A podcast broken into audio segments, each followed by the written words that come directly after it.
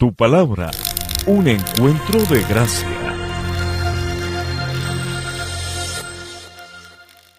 Bueno familia, vamos a entrar en nuestro tema del día de hoy y vamos a hablar de un personaje que encontramos en el Antiguo Testamento. El Antiguo Testamento, dice la palabra, fue también escrito, inspirado para ayudarnos a nosotros a tomar ejemplo de lo que es y no es delante de Dios, lo que es correcto, lo que es bueno y también el no seguir el ejemplo de lo que es malo y lo que algunas personas tuvieron que vivir y pasar por la desobediencia. Y hoy vamos a hablar de un personaje que es muy conocido para todos nosotros. Este personaje es Caín. Y vamos a hablar un poco acerca de lo que la Biblia nos revela acerca de su vida y pedirle a Dios que nos ayude en medio de todo este proceso. Así que, por favor, estemos atentos y quiero invitarte a que veas conmigo al libro de Génesis capítulo 4, por favor, para hablar acerca del relato de una caída. Lo que hoy vamos a hablar es el relato de una caída y lo encuentras allí en Génesis capítulo 4, versículos 1 en adelante, y vamos a estudiarlo dentro de los diferentes contextos de la vida de Caín, y seguramente vamos a poder aprender algunas cosas que son claves para nosotros, algunos principios importantes, y por eso te animo a que vayas allí a este relato de una caída, y vamos a hablar en primer instancia acerca del contexto familiar de Caín, como lo narra la palabra. Dice en el versículo 1, ahora bien, Adán tuvo relaciones sexuales con su esposa, Eva, y ella quedó embarazada. Cuando dio a luz a Caín, dijo, con la ayuda del Señor he tenido un varón. Y tiempo después, versículo 2, dio a luz al hermano de Caín y le puso por nombre Abel. Cuando crecieron, Abel se hizo pastor de ovejas, mientras que Caín se dedicó a cultivar la tierra. Y aquí aparece en escena Caín, hijo de Adán y Eva. Y seguramente, pues Eva había aprendido algo realmente del amor de Dios y la misericordia de Dios, que lo primero que cuando eh, hace al nacer Caín es dar gracias a Dios por la vida de su hijo, dar gracias a Dios por la misericordia de que fuera un varón, dar gracias a Dios eh, reconociendo que Dios es poderoso, que Dios es un Dios que restaura, que es un Dios bueno. Y les bendice con la presencia de este primogénito. Pero yo me imagino, la Biblia no habla mucho de esto, pero yo me imagino que realmente el contexto de la familia de Caín no era, no era sencillo. Yo creo que en medio de todo lo que tuvieron que pasar sus padres, recuerden ustedes que sus padres vivían en un ambiente, si pudiéramos hablar, perfecto para ellos. Era la creación de Dios, Dios les había delegado una responsabilidad, los había formado a su imagen y semejanza, ellos tenían una comunión eh, íntima con el Señor, una libertad como ninguno de nosotros ha podido experimentarla. Adán y Eva vivieron una serie de privilegios en medio de esta comunión, de esta presencia de Dios maravillosa, pero lamentablemente ellos tomaron el camino de la rebelión y desobedecieron y cayeron en pecado. Y obviamente esto produjo un quiebre en medio de su unidad como pareja, como familia, como matrimonio. Y seguramente porque cuando tú y yo hemos caído, cuando tú y yo hemos cometido errores, cuando tú y yo hemos pecado, seguramente la vergüenza, la culpa, el mirar hacia atrás y el decir por qué fallamos, todo eso de una u otra manera les afectó a ellos como familia, posiblemente también como padres. ¿Y por qué podemos decir que les afectó? Porque, oye, mira, si ves la historia de Caín, te vas a dar cuenta que lamentablemente hubo cosas que posiblemente lo afectaron a él, muy posiblemente lo afectaron a él. Caín siguió la profesión o el oficio de su padre. Adán era un agricultor, él cuidaba la tierra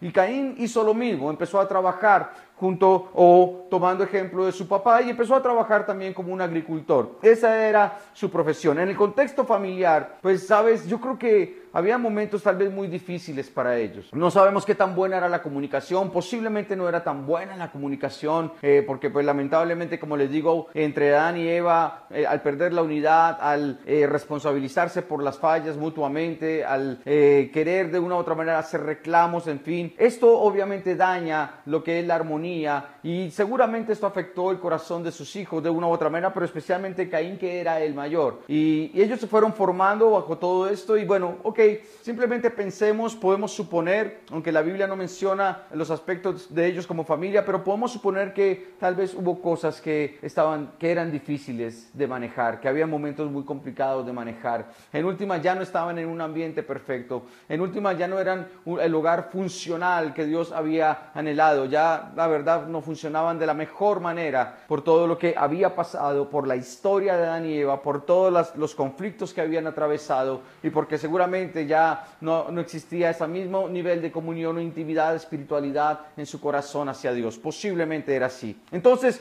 vemos aquí en este contexto que cuando crecieron, entonces Abel, eh, perdón, Caín tomó una profesión de agricultor y Abel tomó otra profesión como pastor. En este contexto familiar, pues podemos entender que sí, hay una historia, como tú y yo tenemos una historia que definitivamente ha marcado nuestras vidas, que por los errores de nuestros padres posiblemente eh, nuestras vidas tomaron un destino que ante el cual no pudimos hacer absolutamente nada, solo, solo resignarnos posiblemente y aceptarlo. Tal vez nuestros errores eh, o los errores de nuestros padres nos han afectado a nosotros por las eh, ataduras y los lazos, tal vez con el alcohol, con la droga, con el adulterio, tal vez en la mala administración del dinero. Lamentablemente tal vez vimos un espejo en casa o tuvimos un espejo en casa que no fue el mejor, que lo que reflejaba no era bueno. Y esta historia nos va marcando, así como pudo haber marcado la vida de Caín, posiblemente a nosotros también posiblemente nos ha marcado. Y quiero que tú y yo podamos identificarnos un poco en este escenario, porque al hablar de Caín todos decimos, este hombre era malo,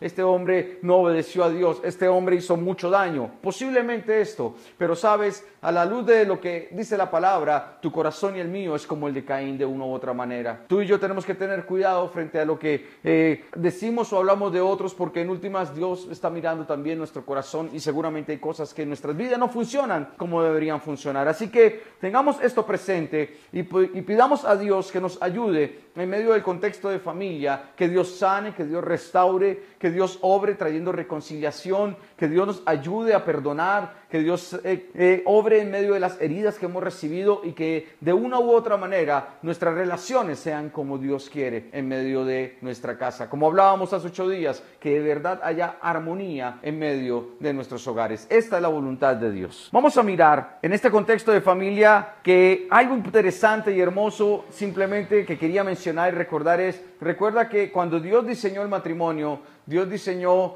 que cada uno cumpliera un rol específico. Papá siendo cabeza del hogar, y es bueno que esto siempre lo recordemos, papá siendo cabeza del hogar tiene la responsabilidad de ser ese líder que influencia a su familia hacia el conocimiento de Dios y las cosas de Dios él tiene la responsabilidad de amar a su esposa. La esposa, Eva en este caso, como se menciona, era una mujer también que buscaba de Dios en este momento de su vida, después de seguramente todo lo que habían pasado. Ella tiene la responsabilidad en su rol como esposa de eh, bendecir a su esposo, ayudándole, apoyándole, sometiéndose también, y los hijos de honrar a papá y mamá. En esta cultura, esta es la voluntad de Dios y esto es lo que anhelamos. Y también hablando un poco, porque habla de las relaciones sexuales, hablando de la intimidad, Qué bueno que podamos entender que Dios diseñó la relación sexual para bendición, para también eh, satisfacción, eh, que también para la multiplicación. Y entendemos que esta relación sexual tiene esta bendición cuando está dentro del marco de lo que Dios diseñó, es decir, el matrimonio.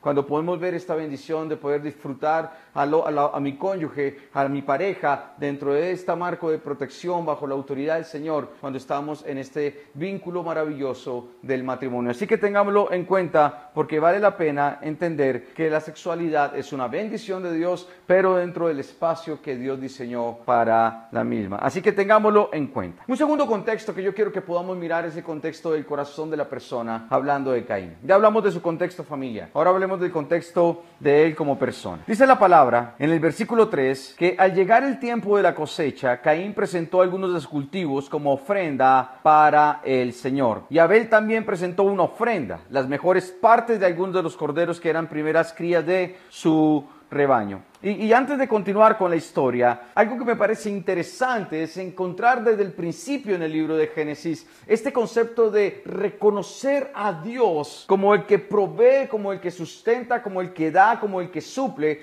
y darle a Él la honra con las primicias, con los primeros frutos, darle a Él una ofrenda de lo que Él nos da. Está desde Génesis, esto no está bajo la ley, esto no es un concepto inventado por el hombre. Seguramente tal vez vieron a sus padres, a Ani y Eva, que aprendieron esta bendición de poder dar, de poder ofrendar al Señor, de reconocerlo a Él, de darle a Él la honra a través de estos primeros frutos o este trabajo que Dios les había dado. Entonces aquí encontramos esto, reconocen al Señor en ese contexto de lo que es la ofrenda y obviamente habla del fruto de su esfuerzo, el fruto de su trabajo. Qué bendición tan grande cuando tú y yo, como Caín y Abel, pueden reconocer al Señor. Qué bendición tan grande cuando nos damos cuenta que eh, Dios tiene un plan a través de la provisión. Qué bendición tan grande cuando nos damos cuenta que el Señor siempre es fiel y que cuando tú le das al Señor, Él bendice, que cuando tú le das a Dios, Él multiplica, que cuando cuando más que darle, cuando le reconoces, más que darle es el hecho de decir, Dios, tú has pedido que yo realmente pueda disponer en mi corazón esto que tú me pides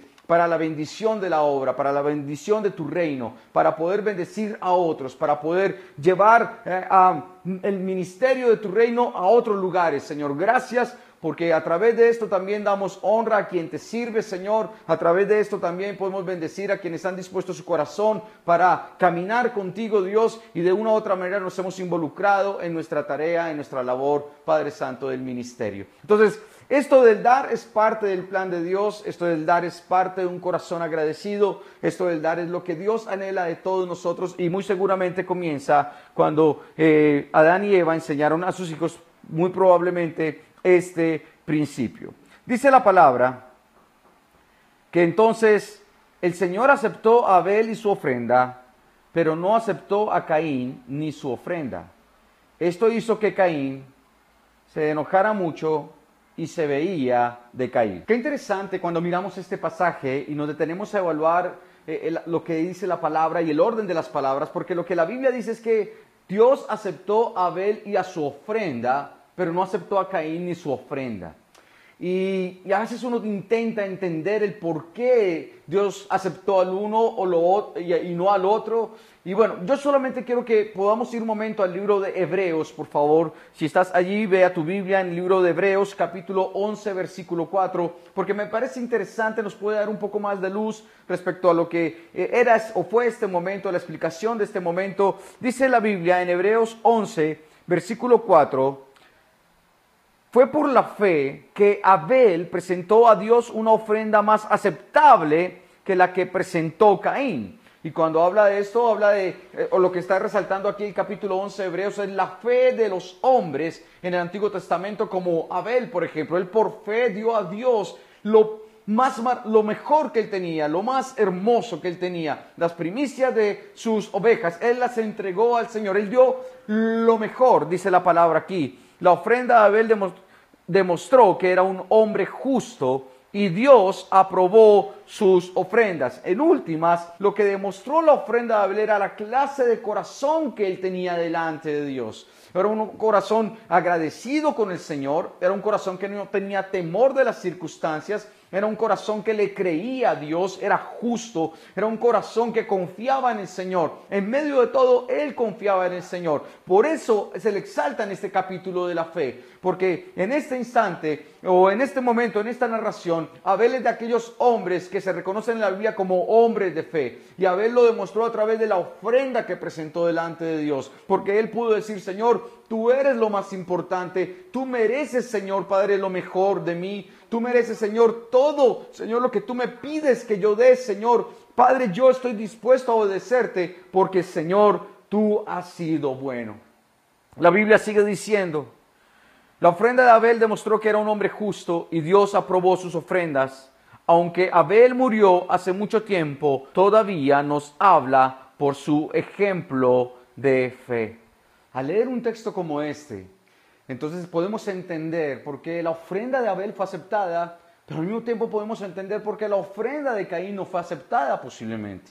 Porque había una diferencia en lo que había en el corazón de cada uno, había una diferencia en lo que motivaba el corazón de cada uno. Abel la tenía clara. Como lo mencioné hace un instante, él quería honrar a Dios, darle a Dios todo lo mejor. Pero en Caín había una lucha en su corazón. En Caín había algo que no andaba bien, que no era correcto. Y posiblemente influenciado por todo lo que tuvo que vivir, tal vez con su familia, tal vez no hubo eh, una buena crianza de principios, de valores claros. Ellos, sus padres habían vivido un, un tema de fracaso espiritual y, y hacer la voluntad de Dios. Y quién sabe cuánto esto heredó también Caín. Su corazón no estaba en orden, su corazón no andaba recto conforme a la voluntad de Dios y esto, claro que sí, tuvo que afectarle. No había una buena motivación en él y esto tarde o temprano iba a traer una consecuencia. Cuando vemos este tema del corazón de Caín nos damos cuenta que lo importante es que tú y yo podamos guardar nuestro corazón delante de Dios y entender que cuando Tú y yo le presentamos una ofrenda al Señor, como lo hemos venido hablando en diferentes enseñanzas últimamente. La, mejor ofrenda que tú le puedes presentar a Dios en tu corazón es tu disposición a obedecerle, tu disposición a creerle, como lo hizo Abel, tu disposición a caminar conforme a la voluntad del Señor en todas las cosas porque esto es lo que agrada al Señor. Por eso su ofrenda no fue aceptada como fue aceptada la de Abel. No tiene que ver con que fuera un producto de la tierra o tal vez eh, un animal o esto. Puede que hayan algunas cosas, pero cuando uno mira esto, dice aquí, y Caín y su ofrenda no fue aceptada. Y hay algo que tenemos que estar mirando en nuestro corazón. Y vuelvo y repito, cuidado con las motivaciones de tu corazón cuando estás buscando de Dios. Mira, una de las cosas tristes que he visto en estos últimos meses en medio de la vida de la iglesia es que he tenido que hablar con mucha gente, obviamente por las crisis las crisis económicas, las crisis de familia, las crisis sentimentales, muchos rompimientos de relaciones en los jóvenes, todo esto. Y mientras están en la crisis, la gente busca mucho de Dios. ¿Sabías eso? La gente está siempre diciendo, sí, y ahora sí me voy a meter con el Señor, y ahora sí voy a leer la Biblia, y ahora sí voy a orar, y ahora sí voy a buscar en los devocionales. Y la gente muy animada, muy animada. Pero qué triste que cuando pasan los momentos más difíciles de la crisis, la gente empieza nuevamente a dejar a Dios a un lado. Y, uno, y uno dice, pues con razón después vienen y dicen, se quejan delante de Dios y cuestionan a Dios y cuestionan que el poder de Dios, porque no permiten a Dios de verdad reflejar su gloria en medio de sus vidas. Porque no toman en serio a Dios. Yo te digo hoy de corazón, toma en serio a Dios. Caín no tomó en serio a Dios, Abel sí. Y Abel pudo ver la mano de Dios en medio de su corazón, tanto así que es recordado por su fe que tú y yo podamos ser recordados por nuestra fe, que tú y yo podamos ser de aquellos que damos un testimonio, que dejamos un legado de que a pesar de nuestros errores, de que a pesar de nuestras fallas, de que a pesar, claro, en medio de nuestra imperfección, Dios obró en medio de nosotros y a través de nosotros. ¿Qué fruto, qué legado quieres dejar tú a tu familia, a los que te conocen? ¿Qué herencia quieres dejarles?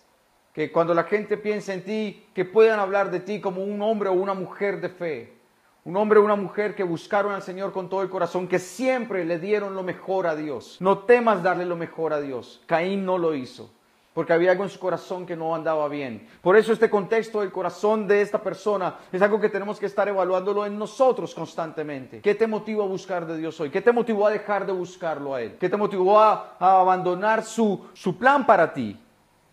Porque es ahora donde Dios te dice, acércate a mí.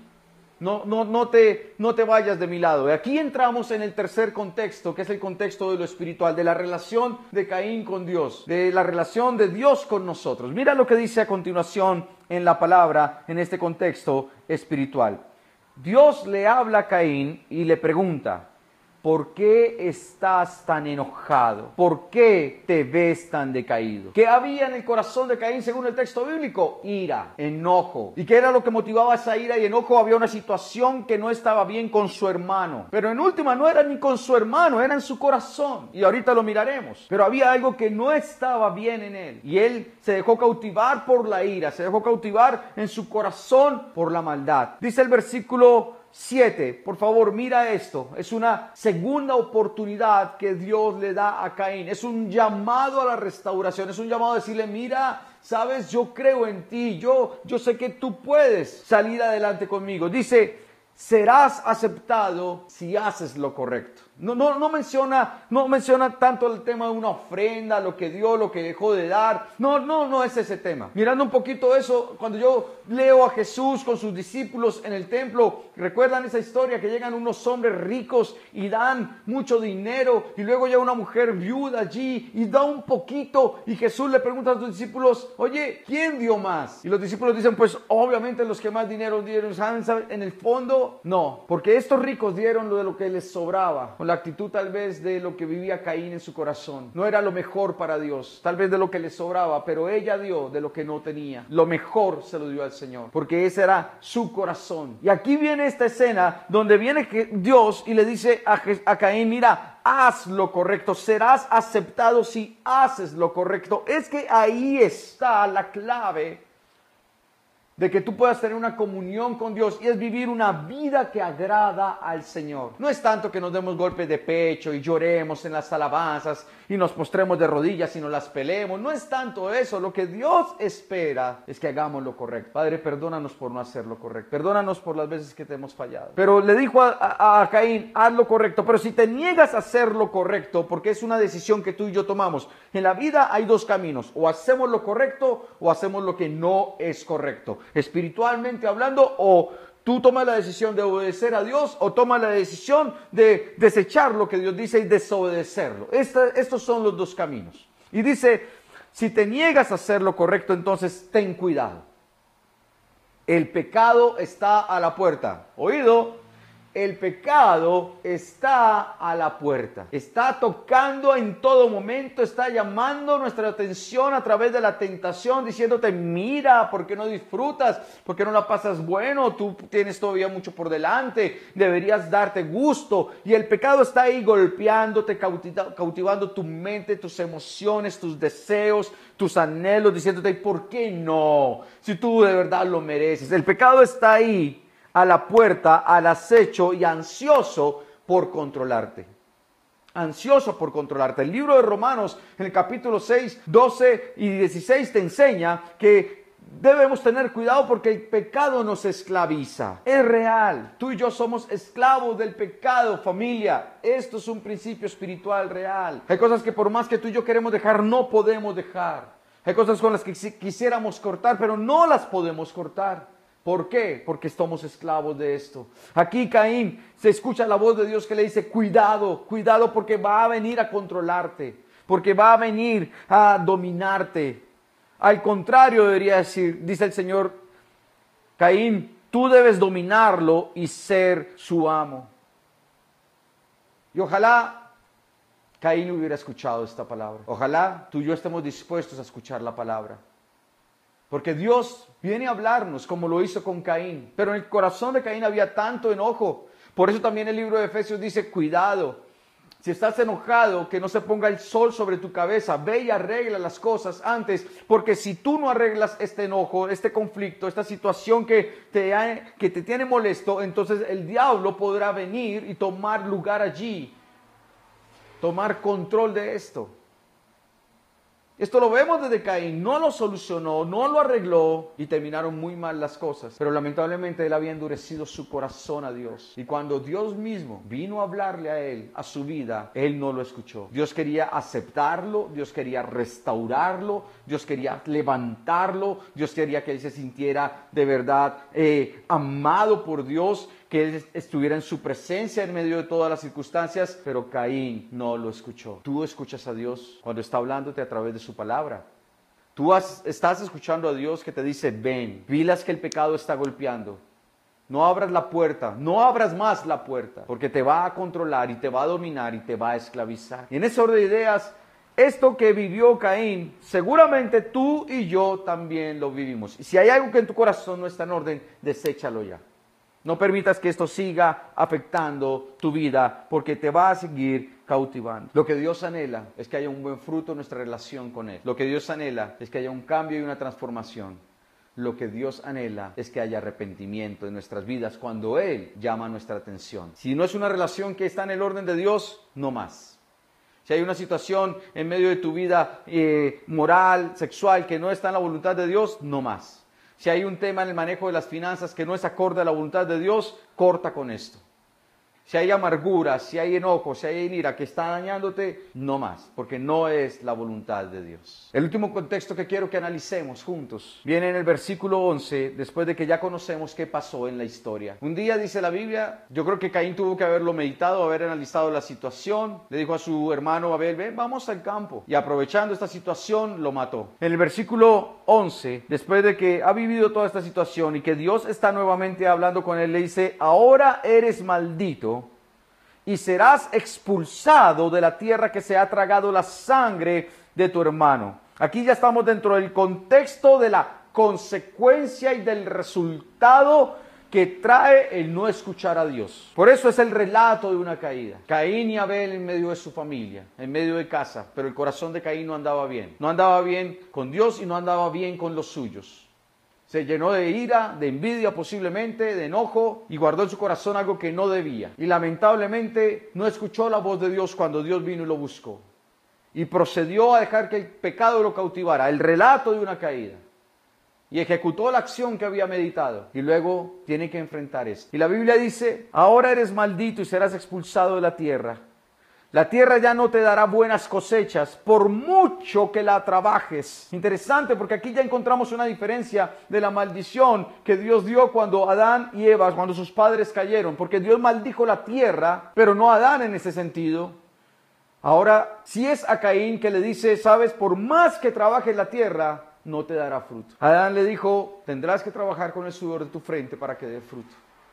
Pero a Caín le dijo no. Lo condenó a la ruina. En cierta manera, hablando del punto de vista económico, no iba a salir adelante porque no iba a ver el fruto de su esfuerzo. Y por eso dice la palabra, serás un vagabundo sin hogar sobre la tierra. ¿Te imaginas esta condición de este corazón, de este hombre? Ahora este hombre vive una situación muy compleja. Porque ahora ha roto su relación con Dios. Cuando abandona su tierra, su tierra rompe los lazos que le daban identidad identidad en su familia, identidad en medio del lugar donde vivía, rompe toda, toda eh, raíz que le daba el valor como persona. Pero pues ya había pasado tanto, que ya había tanto dolor, tanta tristeza, un trabajo sin fruto. Y luego dice la palabra, Caín respondió al Señor, versículo 13, mi castigo es demasiado grande para soportarlo. Cuando tú y yo posiblemente hemos caído en, nuestra relación con Dios, hemos pecado, se siente uno muy mal. Yo sé cómo posiblemente se sentía Caín, porque también en mi vida he cometido errores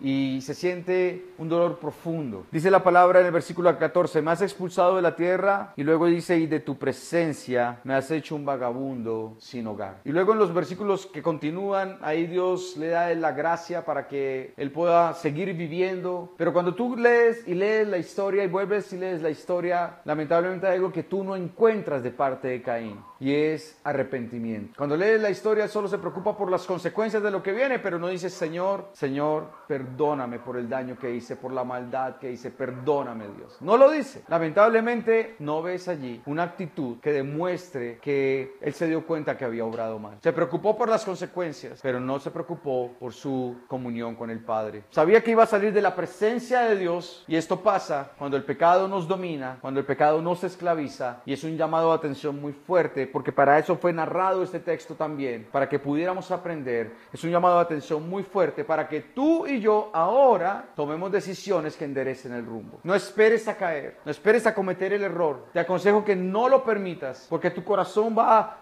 a, lastimarse demasiado, de tal manera que ya hasta de verdad te resientas con Dios, que te apartes de Él, como Caín lo, lo hizo, como en los proverbios lo encontramos también. Dios tiene algo bueno para ti.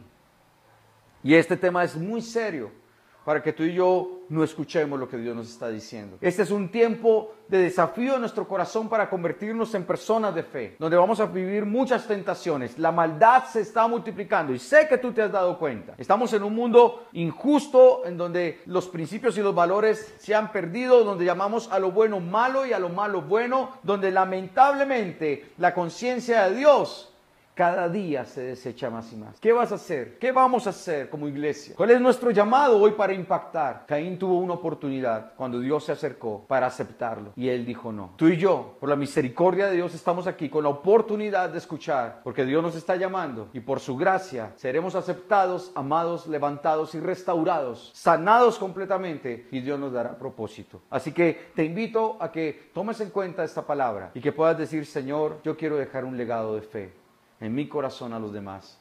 Y quiero ser un testimonio de cómo tú, Dios, restauras la vida de una persona. Yo quiero ser así. ¿Tú quieres también dejar este legado? ¿Por qué no oramos delante del Señor le pedimos a Él que nos ayude en medio de lo que estamos enfrentando en medio de nuestra vida? Padre de los cielos, yo quiero darte gracias porque tú, Señor, nos enseñas a través de tu palabra que la decisión la toma cada uno de nosotros, que tú muestras el camino de bendición, que tú también hablas, Señor, del camino de maldición, que el principio de la obediencia, Señor, va a traer prosperidad a nuestras vidas, que el principio de la desobediencia va a traer dolores a nuestras vidas, Señor. Padre, a través de Caín y Abel entendemos Abel, padre, lamentablemente tuvo que morir de esta manera, pero su legado, Señor, quedó aún por generaciones y generaciones a través de la palabra para nosotros. Fue un hombre justo delante de ti, su corazón era recto delante de tu presencia, Señor, y por eso tú lo honraste hablando de esta clase de fe. Pero, Señor, también tenemos el ejemplo de Caín, que a pesar de las circunstancias y de la historia y de las raíces que lo llevaron a él, a esta ira, a este enojo, que no pudo controlar, más bien que lo controló a él y que lo llevó un asesinato, el primer asesinato narrado en la Biblia. Sus padres cayeron delante de ti, desobedecieron, dañaron su relación contigo, pero Señor Caín ya lo llevó a otro plano porque dañó su relación con los demás. Señor Padre, ayúdanos a nosotros a entender que si no corregimos el camino, tendremos que vivir, Señor, las consecuencias de nuestros actos. Que si no tomamos en cuenta lo que tú dices hoy, el llamado de atención que nos haces, posiblemente tenemos que recoger, Señor, el dolor en nuestro corazón, Señor, y el vivir lejos de tu presencia. Señor, ten misericordia y ayúdanos, Señor, a través de tu palabra, a tomar decisiones que hoy enderecen la senda. Y Padre, ayúdanos a través de tu palabra a entender que tú nos amas y que nos haces un llamado hoy para restaurar nuestras vidas, para que te aceptemos como Señor y Salvador y para que hagamos tu voluntad, que es buena, agradable y perfecta sobre todos nosotros. Gracias por tu amor y gracias por tu misericordia, que es nueva cada mañana en nuestras vidas. Gracias porque habrá una segunda oportunidad a pesar de que hayamos caído, tú nos levantarás y nos sacarás adelante porque tú eres bueno. Por eso, Señor, venimos delante de ti para reconocerte y presentar nuestra ofrenda de alabanza y adoración. A ti sea la gloria y la honra por los siglos de los siglos. Amén y amén.